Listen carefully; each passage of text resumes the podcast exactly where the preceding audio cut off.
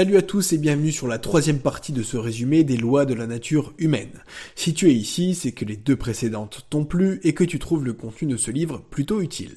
Si tu te retrouves ici par hasard et que tu n'as pas suivi les deux précédents épisodes, alors je t'invite à mettre celui-ci sur pause et à revenir une fois que tu les auras écoutés. On va donc ici continuer le résumé qu'on avait entamé ensemble et je t'invite vraiment à rester jusqu'au bout parce que la loi numéro 13 est à mon sens la loi la plus importante de ce livre. Alors si c'est pas déjà fait, un like, un abonnement, un petit 5 étoiles à ce podcast sur Spotify, ça fait toujours plaisir. Passons sans attendre à la loi numéro 10, loi de l'envie. Elle s'appelle aussi loi de l'ego fragile parce que nous, les êtres humains, sommes des êtres d'ego. Ça veut dire qu'on se compare tout le temps aux autres parce qu'on n'a pas envie d'être inférieur à eux ou au moins on veut pas que ça se voit. On a tous quelque part l'impression que certaines personnes ont quelque chose de plus que nous, et on veut être aussi populaire, aussi beau, aussi respecté et aussi riche que ces personnes-là. C'est d'autant plus vrai à une époque où toutes ces caractéristiques se voient. Ceux qui sont quelqu'un et ceux qui possèdent des trucs se sentent obligés de le montrer partout sur les réseaux sociaux, tantôt pour inspirer et tantôt pour générer de l'envie. Sauf que, disons-le, ça peut aussi nous générer des complexes et nous faire nous sentir comme des merdes. Et c'est d'autant plus frustrant qu'on ne se l'avoue jamais à soi-même. Par exemple, on va plutôt dire qu'on est en colère contre une injustice qu'envieux de ce que quelqu'un d'autre a. Je râle car cette personne a un million d'euros ou une belle voiture, non pas parce que je veux aussi ce qu'il a, mais parce que c'est injuste qu'il l'ait. Il n'a pas pu réussir là où la plupart, dont moi, ont échoué. Il a juste eu de la chance. Ou alors il a obtenu ce qu'il a par la magouille ou la méchanceté. Mais même si on le cache comme on peut, il y a des signes qui permettent de reconnaître l'envie. L'auteur les a identifiés avec parmi ces signes l'éloge empoisonné. Je suis sûr que tu vois à peu près de quoi je parle, mais laisse-moi te donner un exemple concret. Imagine que tu sortes un livre qui parle de motivation ou de gestion du temps, par exemple. Tu as fait beaucoup de recherches et tu y as passé du temps, ce qui rend le contenu passionnant. Du coup, tu génères beaucoup de ventes dès le début et tu reçois plein de commentaires positifs. En bref, le livre cartonne et ton entourage se met à faire des commentaires du type euh, Eh ben, félicitations, tu dois être content, ça a dû te rapporter plein d'argent. Ou alors, eh ben super, tu vas devenir une superstar, t'oublieras pas de faire profiter les copains, hein en gros, on va suggérer que tu as écrit un livre non pas par passion, non pas pour aider les autres, mais seulement pour l'argent et pour la fame.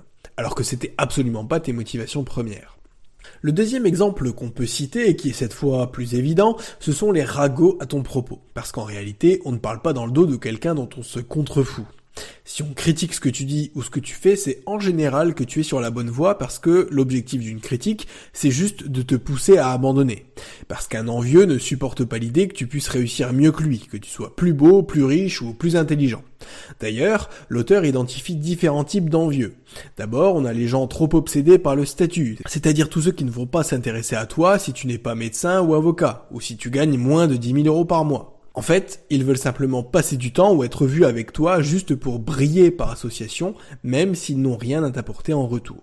On a aussi les tirs au flanc égocentriques. Ça va être des personnes qui pensent que le moindre effort de leur part, la moindre trace de générosité qu'ils expriment, eh ben, tu vas leur devoir au centuple. Ils ne font les choses que par intérêt, et si tu en connais, je te conseille vivement de t'éloigner d'eux, puisque de toute façon, tu ne seras jamais assez bien pour eux. Ce qui me permet de faire la transition vers la loi numéro 11, loi de la mégalomanie. C'est ici l'idée que, toujours pour des raisons de survie, nous les humains, on a développé un besoin impérieux d'avoir une bonne estime de nous-mêmes. Ça va nous pousser à tester nos limites, à voir jusqu'où on peut aller, quitte à se sentir tout puissant ou immortel.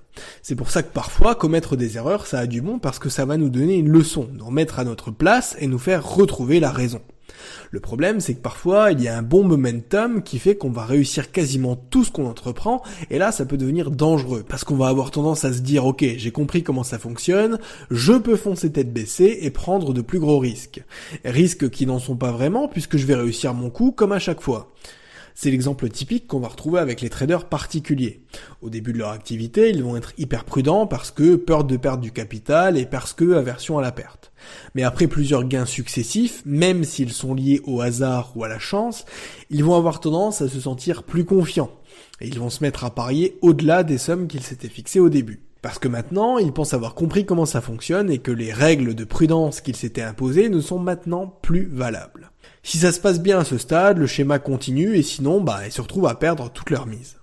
L'exemple de l'investissement, c'est d'ailleurs un excellent exemple parce que je vois certaines personnes autour de moi qui ont fait beaucoup d'études, sont très intelligents et ils le savent.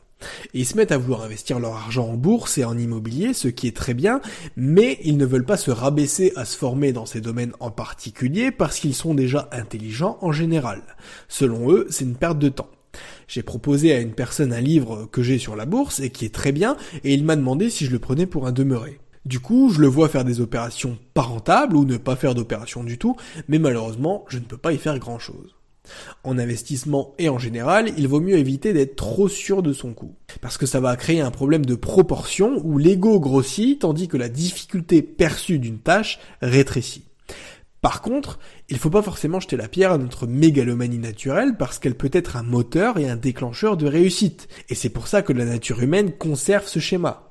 Quelqu'un qui ne serait pas du tout sûr de lui ne se lancerait jamais dans aucun projet et il serait condamné à avoir une vie fade où il ne se passe rien.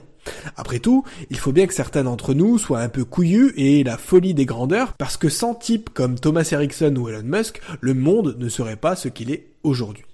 Loi numéro 12, loi de la rigidité du genre ou de l'inflexibilité des sexes. L'idée de cette loi, c'est de dire qu'on dispose tous de qualités masculines et féminines. Mais pour être cohérent en société, on va se suridentifier au rôle masculin ou féminin qu'on attend de nous. Donc on va surjouer notre identité apparente. Donc on va demander aux hommes de faire preuve de force physique et d'esprit logique, et aux femmes de faire preuve de douceur et de gentillesse. Ce genre de stéréotypes, ils sont de plus en plus remis en cause à la fois en dev perso, avec le droit de s'affirmer tel que l'on est, mais aussi en sociologie avec la théorie du genre. Et c'est pas sur cette partie-là qu'on va s'étaler, et c'est de toute façon pas le thème du livre. Mais tout ça pour dire que selon l'auteur, qu'on soit un homme ou une femme, on a à la fois des qualités masculines et féminines. Une partie de ces qualités vient de la génétique et l'autre partie de l'influence qu'on a eue du parent du sexe opposé. Donc, par exemple, celui qui voudrait être un vrai homme, si tant est qu'on ait une vraie définition de ce que c'est exactement, bah, il va se déconnecter de sa part de féminité et donc de qui il est intrinsèquement. Il va consommer des contenus euh, red pill et mal alpha sur son temps libre, et résultat, il va pas se sentir bien dans sa peau.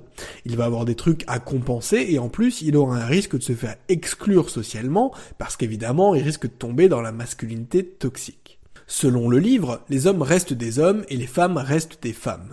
Mais quand on s'identifie à l'excès à ce qu'on est, ça peut poser problème.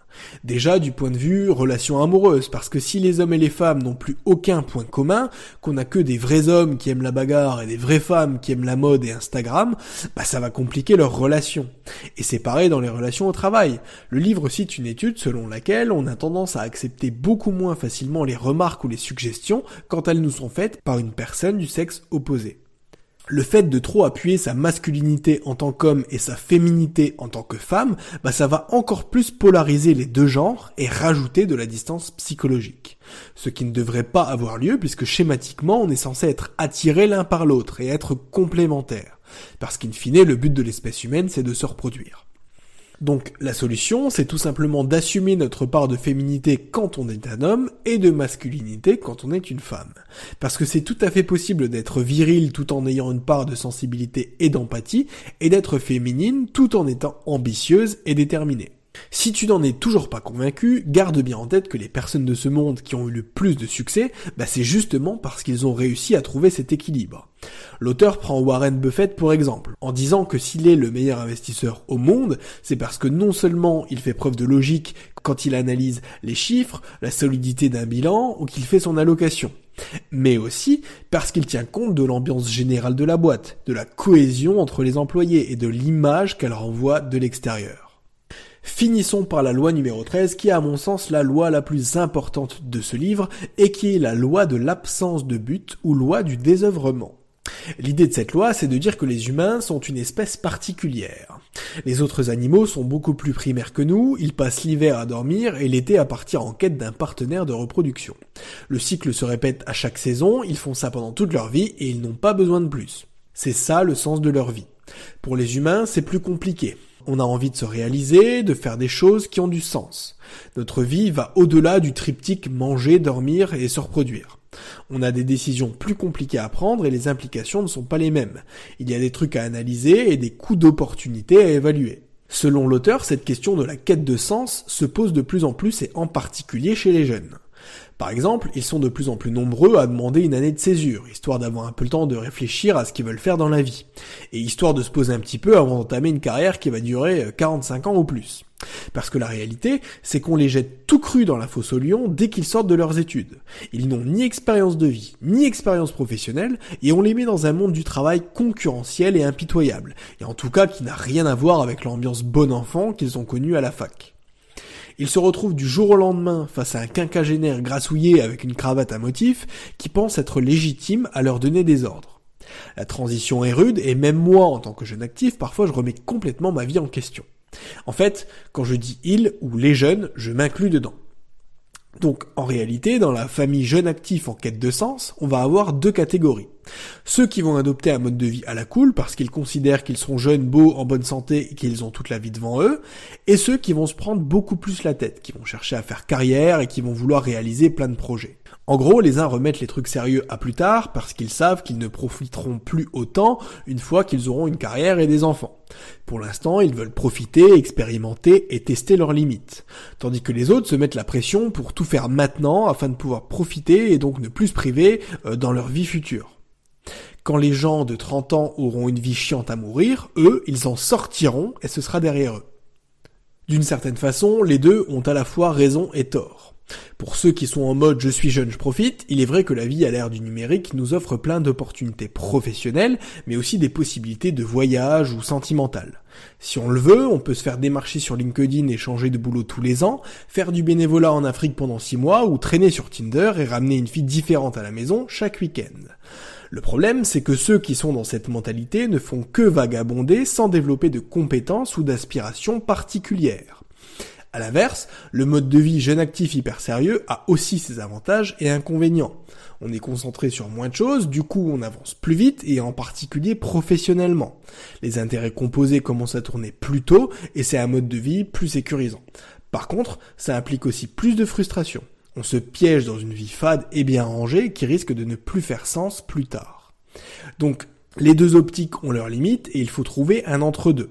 Dans le premier cas, on vagabonde et la moindre idée de stabilité nous hérisse le poil, tandis que dans la seconde, on vieillit avant l'âge. On choisit une carrière par pragmatisme, mais passé la trentaine, ça commence à nous ennuyer. On se rend compte qu'on n'a pas vraiment consacré de temps à ce qui nous intéressait vraiment dans la vie. Être dans l'excès dans l'un ou l'autre de ces modes de vie peut apporter frustration, épuisement, insatisfaction, tristesse et parfois dépression. Et c'est très important de s'en soucier parce que le suicide est la deuxième ou troisième cause de décès chez les jeunes. Une vie vide de sens ne vaut pas la peine d'être vécue et personne ne veut en arriver là. Et c'est pour ça qu'il faut bien réfléchir au sens qu'on veut donner à notre vie. Il faut le temps de prendre le temps, comme on dit. Pour ce faire, rien de plus facile. On élimine les distractions, on pulvérise les pensées limitantes, et surtout, on ne se lance pas dans 50 trucs en même temps. Si tu as suivi mon résumé de The One Thing de Gary Keller, tu sais très bien que ça ne peut pas fonctionner. On n'est pas fait pour être multitâche. Et puis surtout, il faut essayer de chercher sa vocation. Qu'est-ce que je veux? Qu'est-ce que je ne veux pas? Qu'est-ce qui me passionne aujourd'hui? Qu'est-ce que je voulais faire quand j'étais enfant?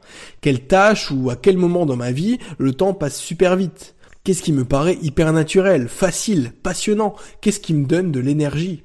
Et à l'opposé, qu'est-ce que je trouve ennuyeux qui fait que le temps ne passe pas? Si tu es dans cette problématique de chercher un sens à ta vie, je ne vais pas m'étaler plus que ça parce qu'on pourra en parler pendant des heures. Mais par contre, je peux te renvoyer vers deux choses. La première, c'est mon résumé du livre Trouver son Ikigai, l'ikigai étant un concept japonais qui signifie raison d'être et qui va t'aider à déterminer ta passion, ta vocation ou encore ta mission de vie. Et la deuxième chose, c'est un cours que j'ai suivi sur Udemy qui est donné par Aurélien Milo et qui s'appelle Coaching de vie 2 points, comment réussir sa vie et se réaliser. Je te mets tous les liens en commentaire. Il donne plein de conseils vraiment intéressants, le tout dans un cours à la carte. Donc voilà, t'es pas obligé de tout suivre de A à Z, tu peux aller directement sur les sections qui t'intéressent. Ceci étant, ça n'est pas un lien d'affiliation, je ne suis pas payé pour te rediriger vers ce cours. C'est gratos, comme tous les autres conseils que je te donne ici, donc un like, un abonnement, et si tu es sur Spotify, un petit 5 étoiles, ça fait toujours plaisir. Voilà, cette partie 3 du résumé des lois de la nature humaine touche déjà à sa fin, mais ne t'inquiète pas, la suite arrive très vite. Si tu es arrivé jusqu'ici, c'est que le livre te plaît vraiment, donc je te dis à bientôt pour la suite, c'était ebook, ciao ciao